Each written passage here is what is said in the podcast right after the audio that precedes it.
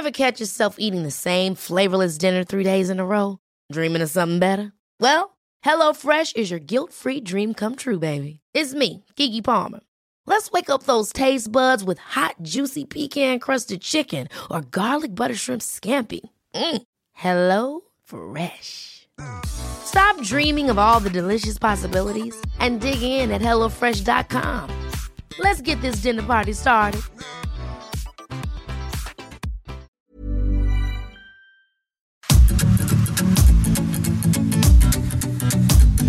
GastroLab es un lugar donde cabemos todos. Aquí encontrarás historia, recetas, producto, materia prima, vinos y un sinfín de cosas que a todos interesa, ya que con cocina y vino se aprende en el camino. Déjate llevar por el chef Israel Arechiga a un mundo delicioso. GastroLab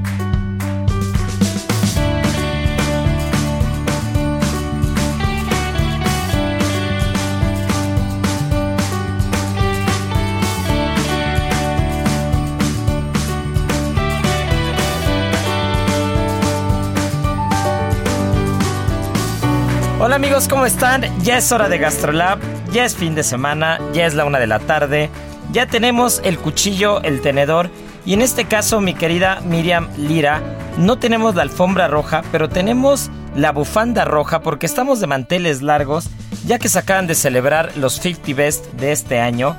Y hay información, mi querida Miri Liri, editora de GastroLab, te damos la bienvenida como cada programa. Hay información para aventar, porque créeme que, hay mucha carnita en este hueso. Marianita también se está saboreando, se está relamiendo eh, los labios, no los bigotes. Pero también, dice que también. pero eh, mi querida Miriam se puso buenísima la semana porque hubo información para aventar y, y los 50 Best están más vigentes que nunca este año. Hola, ¿qué tal? ¿Cómo están todos allá en casita? Ya estamos nosotros felices de compartir otro fin de semana con ustedes. Y sí, Israel, o sea, ¿qué te cuento que los 50 Best se pusieron pero buenísimos. Y la gran noticia para nosotros es que no tenemos uno, sino que tenemos a dos grandes restaurantes en esta lista y además Nada más para que se den una idea, dentro de los 10 primeros lugares, esa es una hazaña que no había logrado el país. Y bueno, estos chefs más bien, nos, ya nos estamos colgando medallitas, pero es que la verdad nos da muchísimo gusto como mexicanos que chefs de que tanto trabajo han tenido en estos restaurantes lleguen a esos niveles, ¿no? Y que estén a la altura de estos certámenes tan importantes a nivel internacional.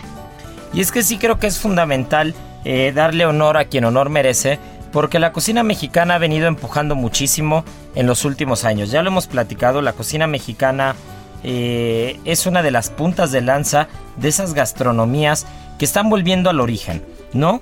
Que si bien, como lo hemos dicho siempre, en la parte probablemente de modernidad, por llamarlo de alguna forma, eh, no hemos sido tan protagonistas como, como lo ha sido España, particularmente con restaurantes de País Vasco, de Cataluña, con Ferran Adrià y toda esta corriente de cocina contemporánea molecular. Sí creo que ahora la tendencia hacia la cocina de producto de raíces tradicional, de materia prima de producto, sí creo, sí creo que México es de los países que mandan, ¿no? Junto con Perú, que ya ahorita hablaremos de una de las grandes chefs también galardonada en estos 50 Best, que es Pia León y que también la tuviste en las páginas de Gastrolab justo eh, el día viernes, pero creo, creo que, México está en una posición envidiable porque México cumple con todas las características que se requieren como país y como gastronomía general para, para poder avanzar y para poder ocupar esos primeros lugares, ¿no? Tenemos materia prima, tenemos clima, tenemos extensión geográfica, tenemos historia, tenemos cultura, hay un, hay un sinfín de recetas, hay un mestizaje gastronómico que, que se viene llevando desde hace casi 500 años. O sea, realmente México como que le puede dar palomita o check a cada una de las características que se requieren para hacer una gran cocina, ¿no? Y el reflejo está en que ya dos de los restaurantes mexicanos más reconocidos y contemporáneos de cocina mexicana contemporánea, eh, pues están dentro de los 10 mejores del mundo, ¿no? Así es, y pues vámonos por partes, Isra, porque de verdad que esta celebración para todos aquellos que no la conozcan, que es The World 50 Best Restaurants, pues se lleva a cabo cada año y tiene el objetivo de galardonar a los mejores restaurantes en el mundo.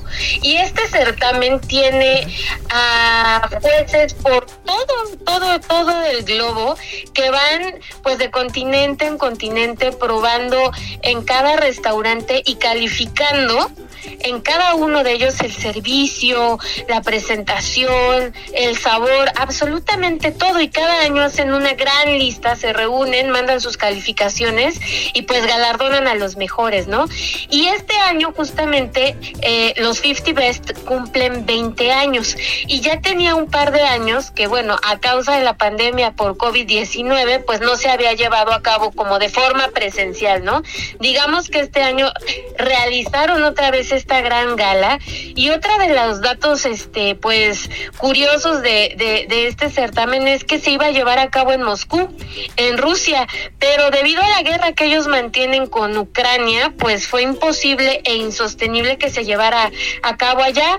Entonces decidieron que los premios tenían que regresar a la ciudad de origen de los 50 Best que es Londres en Inglaterra para que otra vez tomara la batuta con esta gran fiesta y en el Old Billing Gate Market, que es el sitio en donde antiguamente se pues o se venden todavía los pescados y mariscos, este pues tomar a este lugar ahora como teatro y como auditorio para para llevar a cabo la, la, la gran ceremonia. Y sabes que también que me llamó mucho la atención que, que Copenhague como ciudad también está muy cañón, ¿no? Ya no me había sido el mejor restaurante del mundo el año pasado y nuevamente repite un restaurante danés, un restaurante de Copenhague, pero ahora es Geranium, ¿no? Que, que, es el, restaurante número uno del mundo este año y, y Sudamérica y Latinoamérica en general sigue avanzando pero todavía no tenemos, estamos a punto, yo creo que estamos a muy poco tiempo, eh, por no decir si tuviera que aventar mi pronóstico, yo diría que el siguiente año ya va a ser un restaurante latinoamericano el que va a ganar el mejor restaurante del mundo, pero ya estamos muy cerca, ¿eh? Yo también lo creo, Isra. Fíjate que, retomando un poquito, el restaurante número uno, que es Geranium, es de un chef que se llama Rasmus Koefet, no, Kofues, y es este, y pues está interesantísima su propuesta porque es completamente vegetal. Entonces ahí ya estamos poniendo como el ojo en lo que viene de las tendencias culinarias para el futuro, ¿no? O sea, ¿cuándo hubiéramos imaginado que un restaurante completamente vegetal se iba a posicionar en el número uno del mundo, ¿no? O sea, estamos hablando de grandes técnicas, de sustituir proteínas, de igualar sabores, o sea, un una tecnología que tienen los daneses en, en, eh, en, los restaurantes que es digna de quitarnos el sombrero, de ponernos de pie y de aplaudirles, porque qué bárbaros. Y sí, le quitó el trono a Noma, que ustedes bien saben que, porque ya hemos platicado de, de este chef muchas veces aquí en Gastrolab, que es René Redzepi, y quien había posicionado a su restaurante Anoma durante cinco ocasiones consecutivas en el número uno. Ahora ya de 50 Best tiene una nueva regla que ya los que ganaron pues ni modo, van van a pasar como a un este salón de la fama a the best of the best del mundo y ya no pueden repetir como para darle oportunidad este pues a todos los talentos que van surgiendo y a más restaurantes. Entonces, ahorita René Redzepi ya está como en el Olimpo de los chefs, ya no puede repetir el número uno, pero pues vienen pisando fuerte los latinoamericanos, como decías, yo también lo creo y hasta lo apostaría que el próximo año podríamos ver a un central de Virgilio Martínez y justamente de Pia León, que traemos en la portada este viernes de Gastrolab, en el número uno.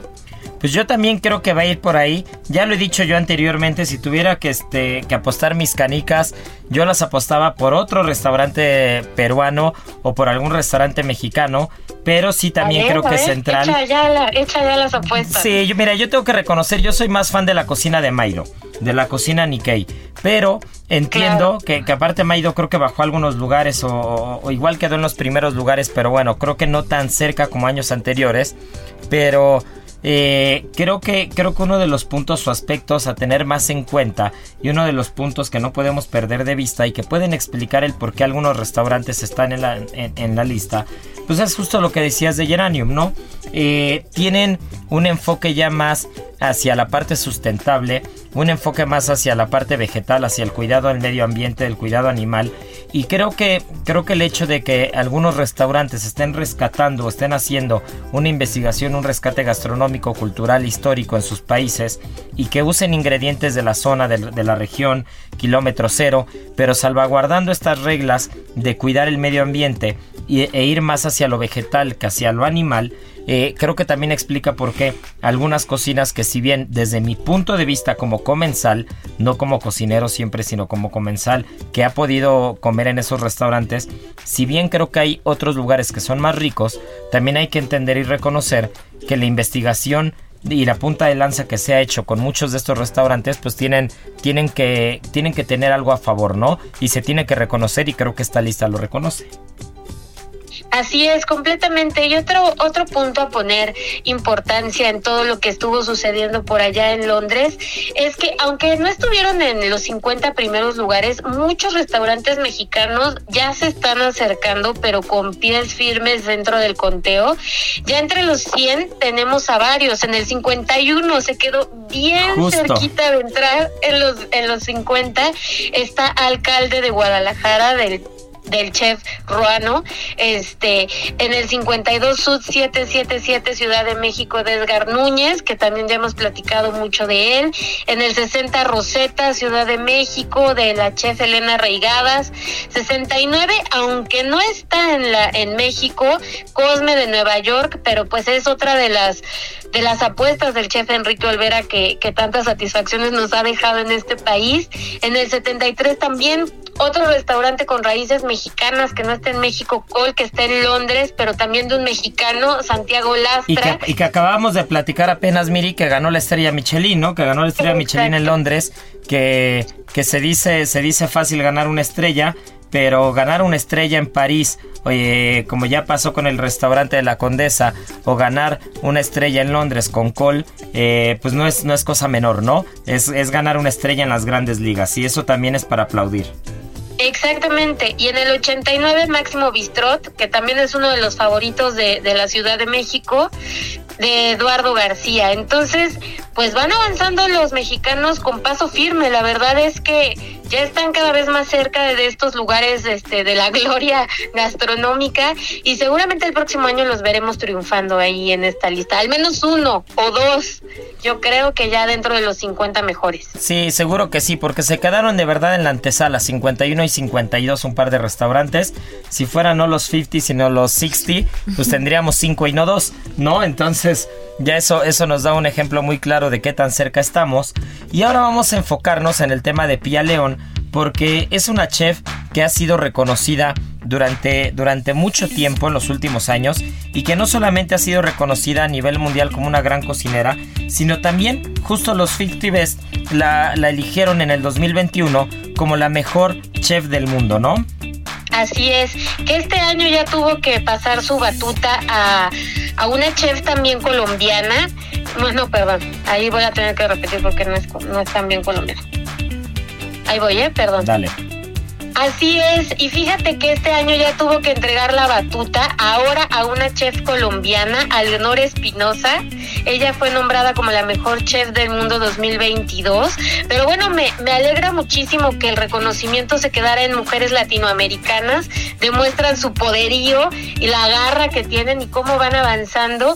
Pero bueno, o sea, ella ha venido picando piedra desde hace muchos, muchos años. Recordemos que ella por más de 10 años fue la jefa de cocina de Central, este restaurante que ahora mismo en la lista de los 50 Best se encuentra en el número 2 del mundo, solo por detrás de Geranium. Entonces, este, imagínense la escuela que no trae pie a león. Y pues justamente lo que ella nos cuenta en esta entrevista que nos dio para GastroLab fue que, pues después de todos estos años, este, colaborando con Virgilio Martínez, quien además es su, quien es su, su pareja, pues decidió abrir un nuevo restaurante en Lima, en Perú, que se llama Colle y en donde trata ella de pues demostrar su visión completamente como chef, este alejarse un poquito de de todo esto que la une tanto a Virgilio Martínez y mostrarse como cocinera, ¿no? va mucho en la línea también de Central, porque pues no en vano, este, pues lleva siendo ella, este, durante más de 10 años, como les digo, pues la jefa de cocina de Central, no se puede alejar mucho de esa filosofía que siempre ha ido hacia lo, hacia lo natural, hacia el, el, enaltecimiento de los productos, este, peruanos y muy endémicos de la zona, por regiones también, pero sí ya vemos una mirada gastronómica de una chef que quiere brillar en individuo y que lo va haciendo muy bien. Este, pues ya va avanzando completamente también, ya entró también su restaurante Coye a la lista de los 50 mejores de, de América Latina, así es que va con todo también. Sí, y aparte también está a cargo de un proyecto muy curioso llamado Mil en los Andes, nada más y nada ah, menos que a 3.680 metros de altura. Entonces, si eso no es una cocina de altura, no sé qué puede hacerlo, pero, pero de verdad Qué, honor y qué orgullo que, dos cocineras latinoamericanas hayan sido nombradas durante dos años seguidos las mejores chefs del mundo. Y, yo creo que hay mucho más, hay mucho más que todavía está por acercarse. Creo que Latinoamérica eh, ya pisa fuerte y estoy seguro que en los siguientes años en este programa de Gastrolab lo estamos cantando, lo estamos cantando y cantado vale doble mi miri. Vas a ver que un restaurante latino va a ser el mejor restaurante del mundo el siguiente año y que en los siguientes 5 años yo creo que va a haber más restaurantes de Latinoamérica que de otro lugar en los 50 Best. Vas a ver. Yo también lo creo, yo también lo creo. Este, la verdad es que sí, los latinoamericanos vienen pisando fuertísimo y seguramente los vamos a ver brillar en todo el mundo. Y además tienen proyectos ya por todos lados. O sea, vean a Santiago Lastra, no hay que quitarle los ojos de encima. Ese cuate va con todo, con todo. Un chef que no pasa más allá de los 30 años, que le está rompiendo con todo. Ya lo tuvimos en Gastrolab, busquen esa entrevista porque es un tipazo y es un talentazo. Y sabes también que es digno de remarcar y es fundamental mencionar, mi querida Miri, para cerrar, que por si no fuera poco, Jorge Vallejo, nuestro querido eh, ex chef de Gastrolab, colaborador con nosotros y que estoy seguro que pronto va a volver, fue nombrado por sus mismos colegas como el mejor chef o, fue como, como la elección que tuvieron los mismos cocineros como el mejor chef que hay, ¿correcto? Así es, fíjate que nos estamos olvidando de algo tan importante como es Jorge Vallejo, este super chef de Quintonil, que está en este conteo en el noveno lugar, avanzó muchísimo en la lista y sí, este premio la estrella DAM y se le otorga al chef que, los mismos chefs van este, votando y, y, pues coincide con el décimo aniversario de, de Quintonil, lo cual también es un logro espectacular tanto para él como para Alejandra Flores que, llevan este pues la batuta de Quintonil y que acuérdense que este año han estado invitando muchísimos chefs al restaurante. De hecho, les voy a adelantar, pero la próxima semana en portada vamos a tener a uno de estos chefs que estuvieron colaborando con él, que tiene un restaurante que también fue galardonado en esta lista de los 50 Best, que se llama Atomics y se llama JP Park, un chef que tiene este restaurante en Nueva York y que ganó también la distinción de mejor restaurante en hospitalidad. Y qué importante es la hospitalidad ahora en los restaurantes, hacerte sentir como, ahora sí que como el rey y hacerte sentir como si no hubiera otra persona más importante en el mundo más que tú. Y pues hacia allá también va este el futuro de la gastronomía, en hacernos sentir cada vez más, en hacernos vivir experiencias únicas, en cuidar cada uno de los detalles en, la cocina y, pues nada, este, imagínense todo el detalle que tienen que poner en cada uno de estos restaurantes para alcanzar estos distintivos. No, bueno, pues ya nos dejaste picados y estoy seguro que el siguiente programa nos vas a platicar de Atomics, de Atoboy y de justo este chef que también, esa es otra de las posturas que me encanta, la cocina oriental, pero la cocina oriental eh, fusionada con productos o con técnicas occidentales, me parece también de las cosas más ricas que hay para probar. O sea, como comensal es de las cosas que más disfruto y creo que ese va a ser un temazo para el siguiente programa. Uf, no saben, va a estar buenísimo, buenísimo.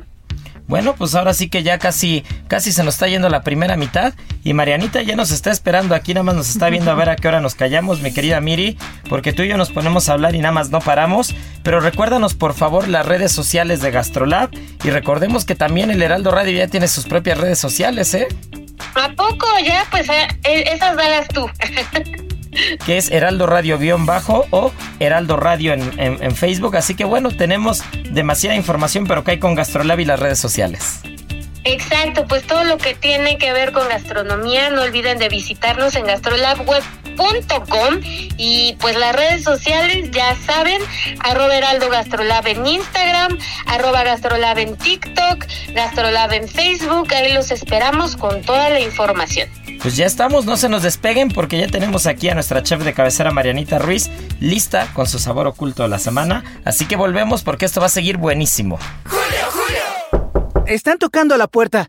¿Quién llegó? Lo que llegó es el ahorro. 30% de descuento en enseres, hornos de microondas, ventilación y accesorios eléctricos. Y además, 2x1 en toda la cristalería. Sí, 2x1. Con Julio, lo regalado te llega. Solo en Soriana. A julio 28. Aplica. Gastrolab.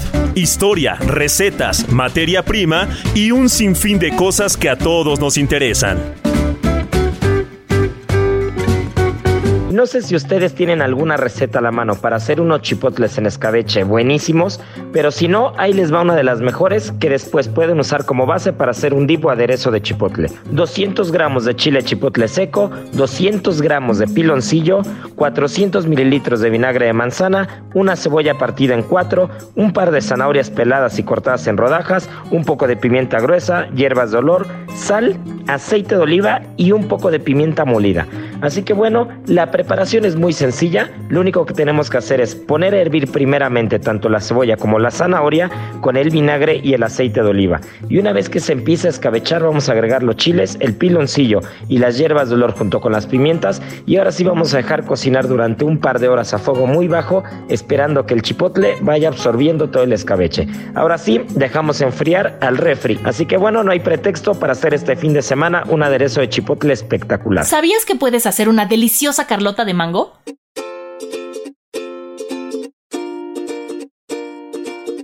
Si deseas disfrutar de algo delicioso y nutritivo, este postre es para ti. La carlota de mango elaborada con yogur griego aporta a nuestra dieta gran cantidad de probióticos mismos que ayudan a fortalecer la microbiota intestinal. Además, al integrar mango y vainilla, incluimos antioxidantes que mejoran nuestra salud ocular. Aprende a preparar una deliciosa carlota de mango en las redes sociales de GastroLab en Adicción Saludable, porque la comida rica no tiene que ser aburrida.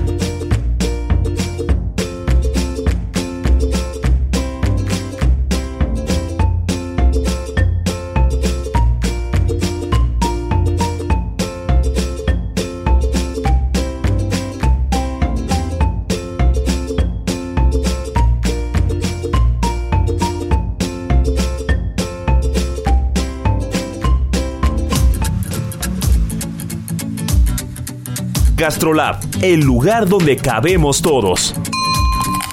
Vamos a una pausa y regresamos.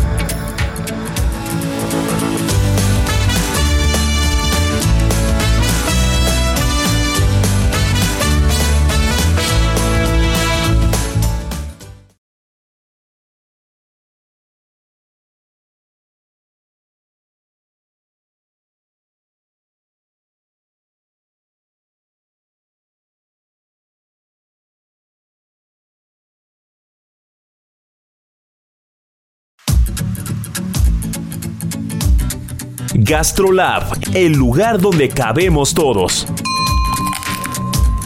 Estamos de regreso.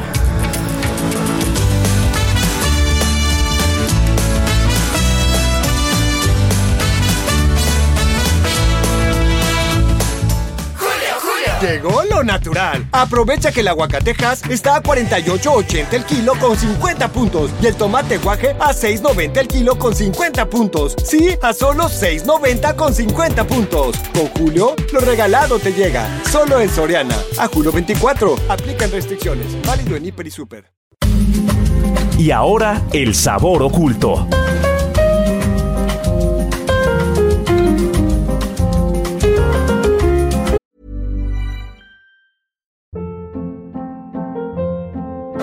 Hold up. What was that? Boring. No flavor. That was as bad as those leftovers you ate all week. Kiki Palmer here, and it's time to say hello to something fresh and guilt-free. Hello Fresh. Jazz up dinner with pecan-crusted chicken or garlic butter shrimp scampi. Now that's music to my mouth. Hello Fresh. Let's get this dinner party started. Discover all the delicious possibilities at hellofresh.com.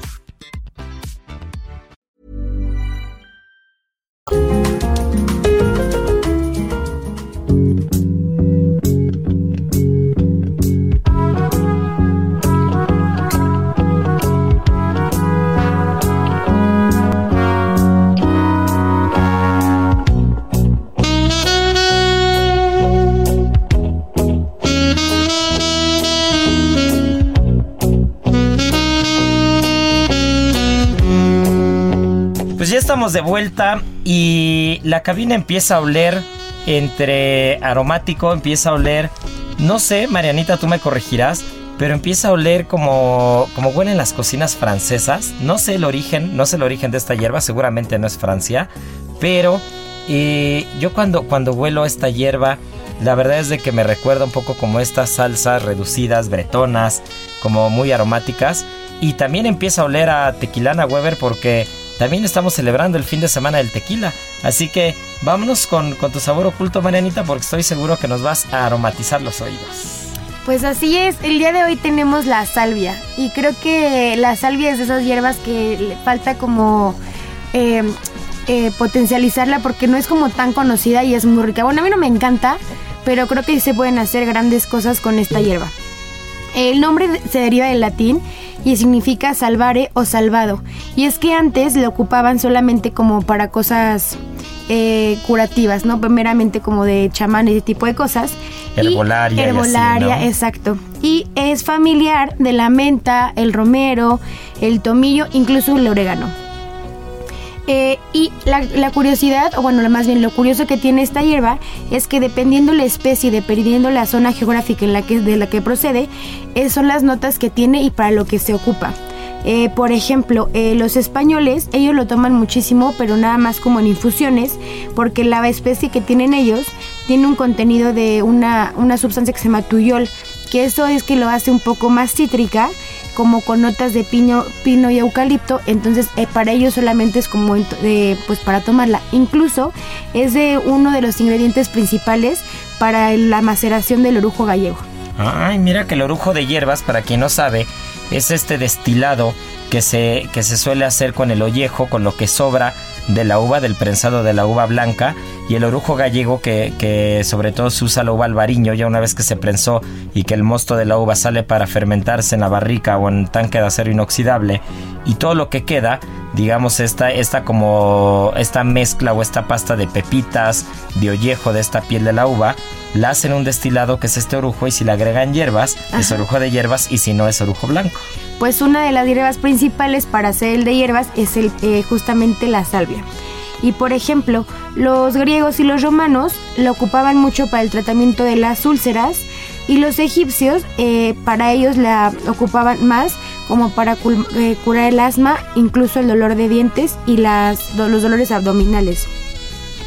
Eh, había personas como intelectuales, como por ejemplo Plinio el Viejo, que él decía que esta hierba te incrementaba la memoria.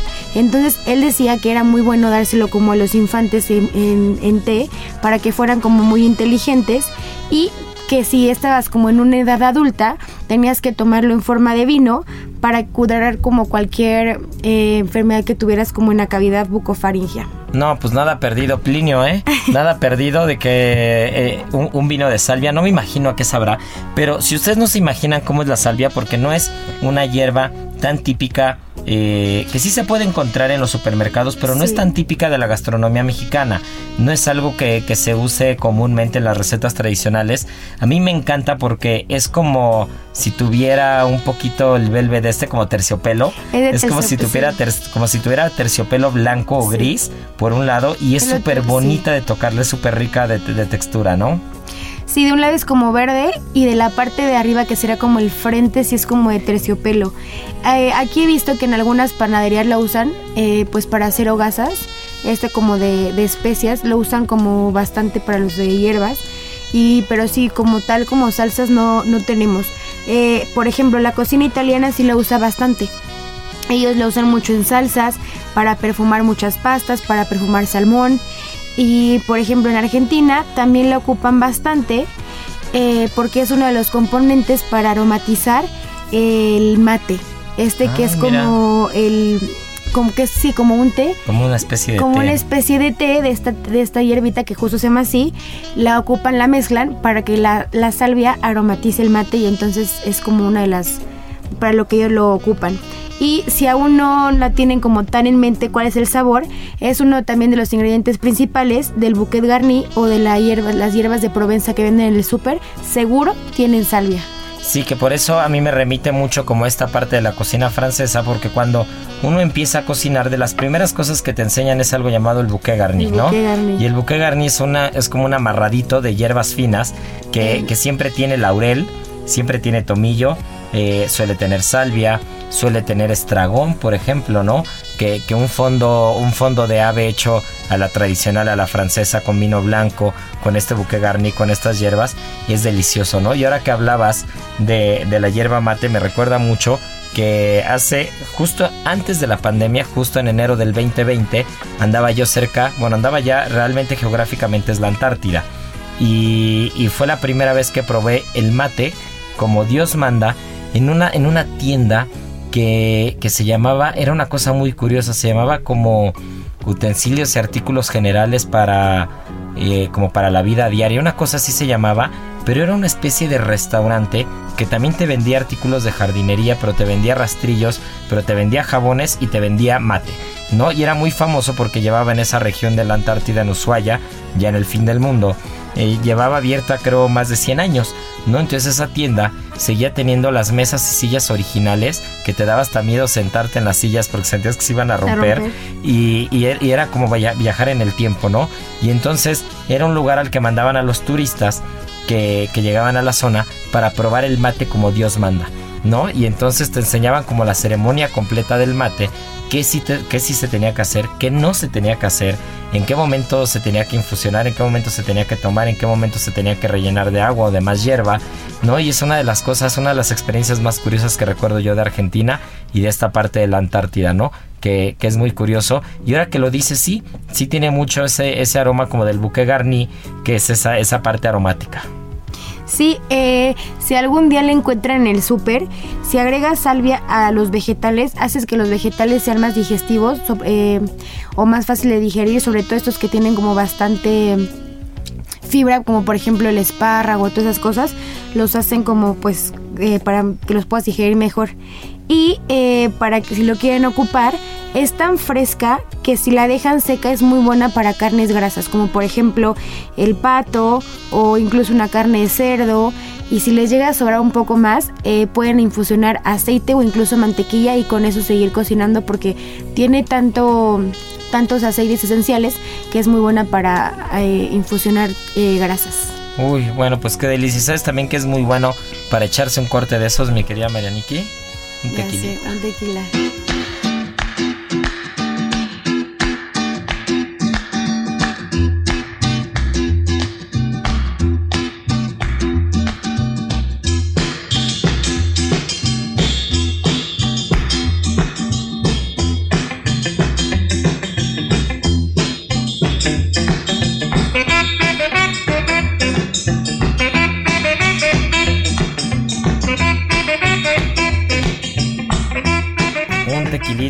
Y es que Miriam Lira, si creen que se fue, no, están equivocados. Miriam Lira sigue aquí con nosotros.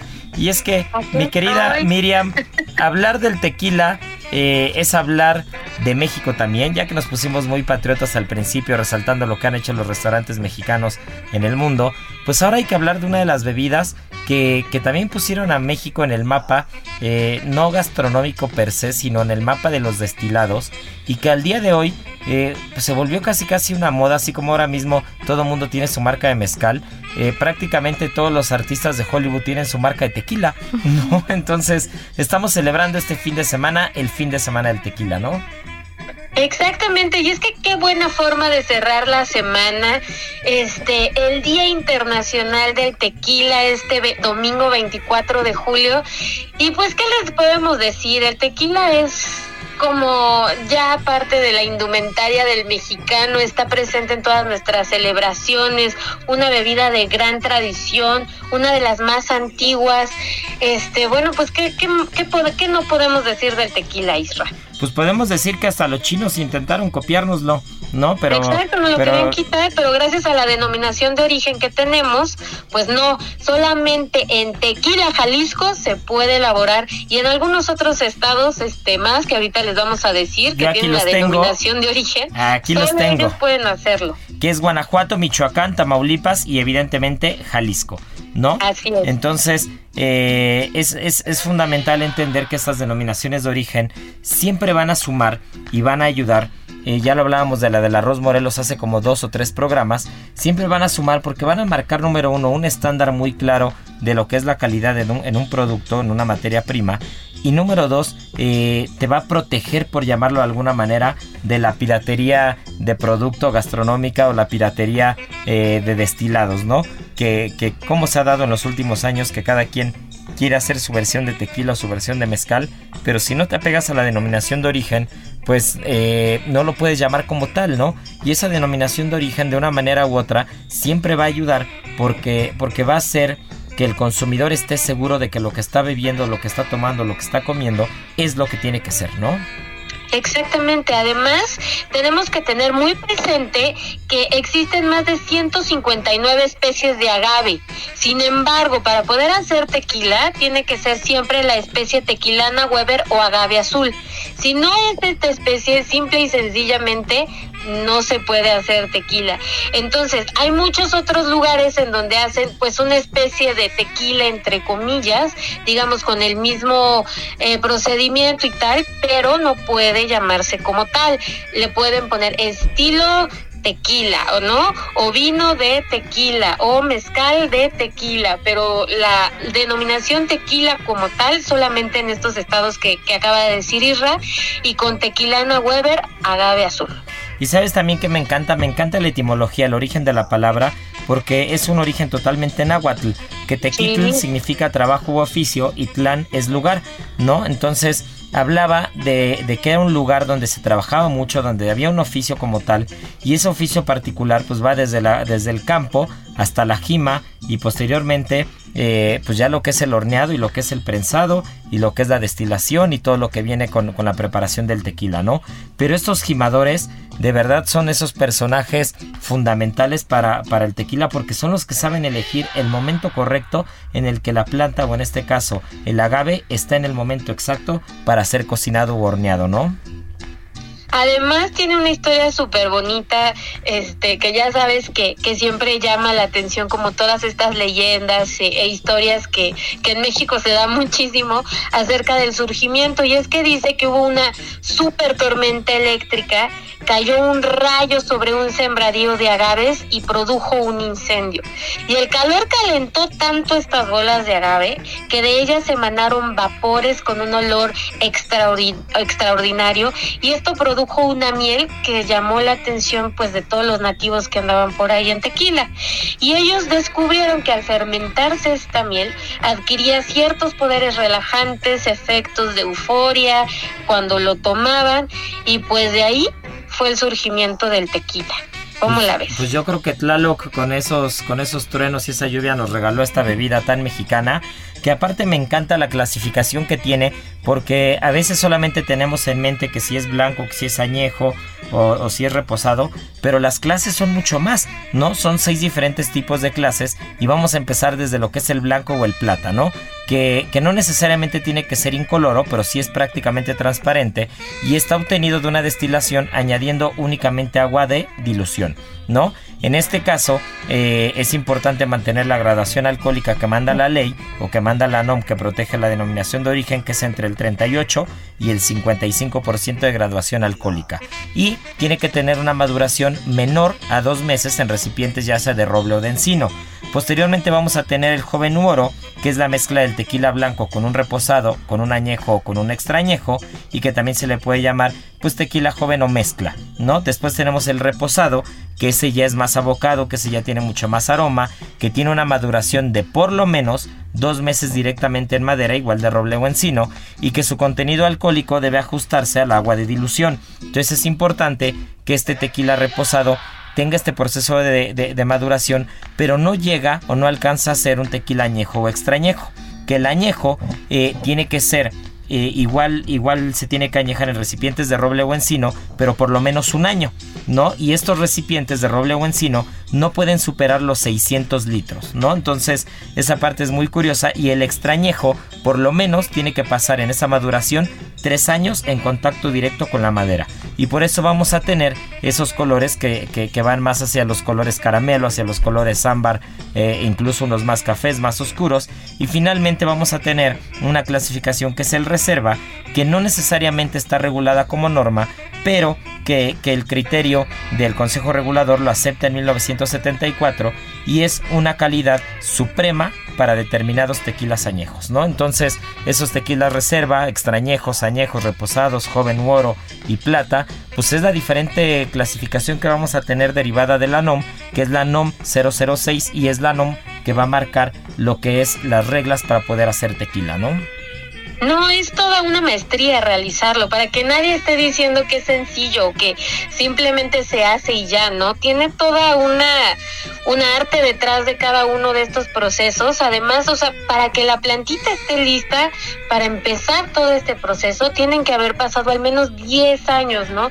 Estos agaves que, que ya llegan a su maduración exacta, al menos 10 años para que puedan empezar solamente con todo el proceso. Y sabes yo he probado unos nuevos tequilas que me encantan, que es Casa Noble y Tequila Mi Campo, que de verdad valen mucho la pena. No sé tú si ya los probaste, pero ampliamente recomendados. Sí, la verdad es que son de los consentidos, de hecho en Ceru los tenemos y, uno, uno, de los datos curiosos es, apenas fue un personaje muy famoso al, restaurante y iba a pedir otro tequila. Y yo justo le dije, le dije, no, no, no, no vamos a que no vamos a, decir nombres porque ya sabes que los empresarios este, les gusta mantener mucho el perfil oculto, pero llegó pidiendo otro tequila y le dije, a ver, prueba este de Casa Noble porque está bastante bueno, es un nuevo tequila que este que aparte le estamos echando le estamos echando muchas porras porque nos gustan los productos que nos gustan le echamos porras. Y la verdad es que está bárbaro ¿eh? estaba muy bueno y le gustó tanto que se echó como dos o tres por eso no vamos a decir qué nombres. Pero por último mi querida Miri hablando de la regulación ya que hablábamos de los estados tengo un dato curioso que habla de los municipios que sí pueden hacer tequila. Entonces, evidentemente en Jalisco, cualquier municipio de Jalisco está establecido como zona protegida para la elaboración del tequila, pero en Nayarit únicamente son 8 municipios, 7 de Guanajuato, 30 de Michoacán y 11 de Tamaulipas los que pueden hacer tequila. Es decir, que fuera de Jalisco no es que se pueda hacer tequila en toda la extensión territorial de estos otros estados, sino simplemente son pocos municipios los autorizados, ya que el Consejo Regulador del Tequila determina que es en esos municipios en los que sí se puede, eh, digamos, plantar y cosechar correctamente y llevar a cabo todo el proceso del tequila para tener algo de primera calidad. Wow, eso está súper interesante porque muchas veces cuando visitamos ciertos estados nos tratan de vender como algunas bebidas por tequila, ¿no? Y es buenísimo saber estos datos. Y además siempre que vayan a comprar una bebida, este, no solamente tequila, fíjense en los sellos.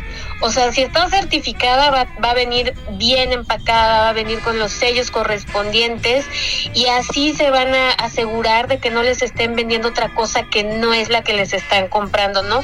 Muchas veces por el discurso de artesanal y tal, nos llegan a vender cosas que muchas veces no sabemos ni siquiera la calidad o lo que nos estamos tomando. Entonces, paguen un poquito más, pero sí este asegúrense de que están llevando un producto de calidad y que van a disfrutarlo mucho mucho más.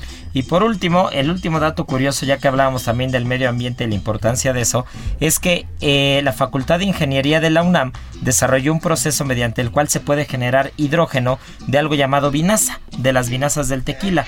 Y las vinazas son estos líquidos residuales o estos subproductos líquidos de la destilación del mosto de la fermentación del etanol al momento de hacer tequila. Entonces ya sabemos que la UNAM y el Poli siempre están experimentando y haciendo cosas buenas con todo lo que hay eh, de las cactáceas, los agaves, las plantas, de la herbolaria, de todo lo que hay en México. Y mira, ahí está un claro ejemplo de cómo un subproducto, eh, una universidad tan prestigiosa como la UNAM, ha sabido aprovecharla. No, pues es una gloria, de verdad que el tequila nos lleva a todos lados, hasta el ámbito científico y al conocimiento y demás. GastroLab. ¿Sabías que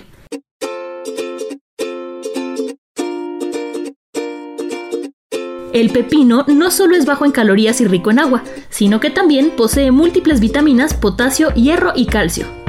Además, contiene flavonol, un antioxidante antiinflamatorio que cuida del cerebro. Goza de todos estos beneficios y disfruta de un bocadillo fresco, preparando una rosca de verduras bañada en salsa chamoy y limón. Aprende a preparar la receta en las redes sociales de GastroLab en Adicción Saludable, porque la comida rica no tiene por qué ser aburrida. Llegó el ahorro. 3x2 en todas las salchichas y tocinos empacados. Y además, 3x2 en todos los quesos Filadelfia, Lala, Food, Nochebuena y La Villita. Sí, 3x2. Con Julio lo regalado te llega. Solo en Soriana. A julio 26. Aplican restricciones. No hay amor más puro y sincero que el de un cocinero. En este fin de semana ya se vale meter un poco más las manos en la cocina, así que hoy les traigo una que cumple con todas las características y nos vamos a centrar particularmente en el relleno, ya que son empanadas de jaibo de cangrejo. ¿Qué vamos a requerir? Pulpa de jaibo cangrejo, un poquito de aceite de oliva, ajo picado, cebolla picada, jitomate en concasé que quiere decir que es frito, pelado y únicamente en cuadritos, un poco de pimienta, canela, clavos, hojas de laurel, ramitas de perejil, algún chile güero, aceitunas, alcaparras, jalapeños en vinagre y un poquito de vinagre de manzana que nos recuerda un poco a este relleno del pescado a la veracruzana o estos sabores que remiten también al bacalao a la vizcaína. Así que bueno, teniendo todos estos ingredientes a la mano y la receta base de una buena empanada que en gastrolabweb.com pueden encontrar con pesos, no hay mayor pretexto para hacer un plato delicioso con comida del mar y con sabores muy mexicanos y no tan comunes.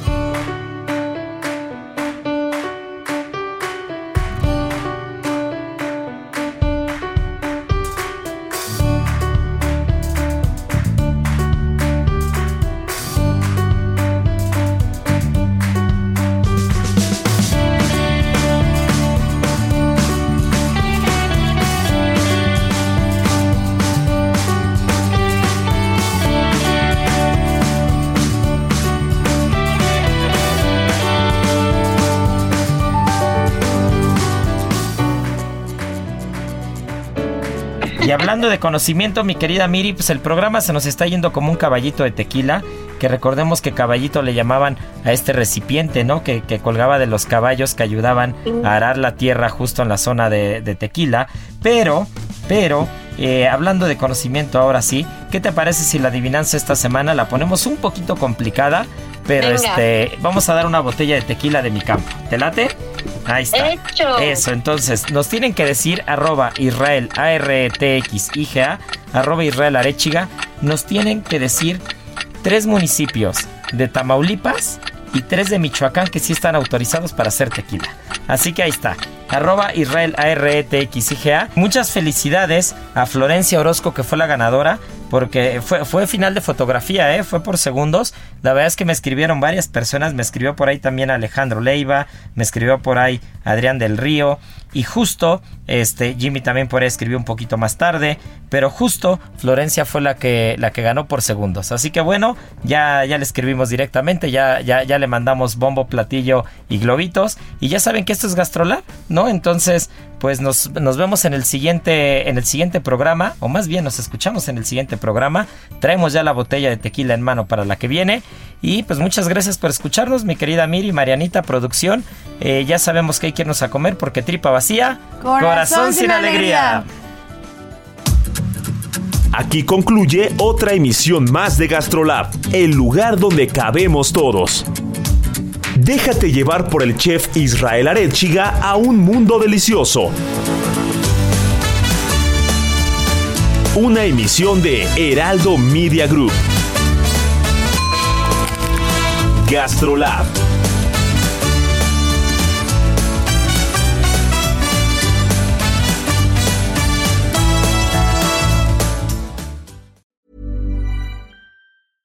Ever catch yourself eating the same flavorless dinner three days in a row? Dreaming of something better? Well, HelloFresh is your guilt-free dream come true, baby. It's me, Kiki Palmer. Let's wake up those taste buds with hot, juicy pecan-crusted chicken or garlic butter shrimp scampi. Mm. Hello Fresh. Stop dreaming of all the delicious possibilities and dig in at HelloFresh.com. Let's get this dinner party started.